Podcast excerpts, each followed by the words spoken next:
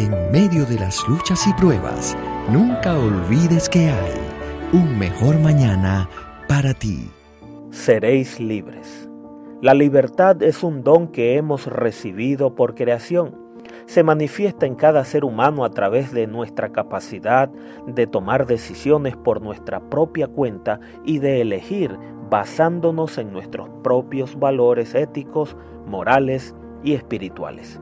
A pesar de esa libertad maravillosa que el Señor nos ha concedido, millones de personas viven encarceladas, aún sin haber pisado nunca una prisión. Son prisioneros, pero en sus mentes sufren un secuestro emocional que les impide toda libertad vital. Vivir como presos de pensamientos derrotistas, atrapados por el rencor o por el remordimiento del pasado, es algo que nos paraliza, nos desmotiva y nos genera dolor y amargura, al grado de que podemos llegar a desencadenar enfermedades mentales y físicas.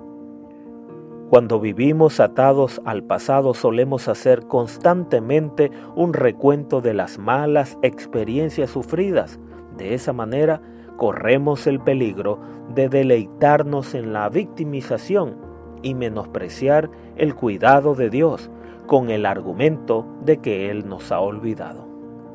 Conocerán la verdad y la verdad los hará libre.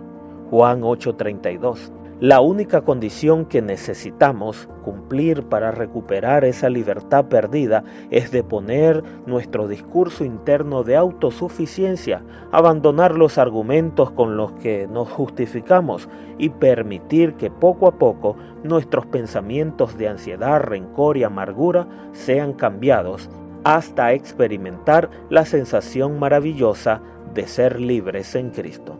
No olvidemos que en Él habrá un mejor mañana para ti.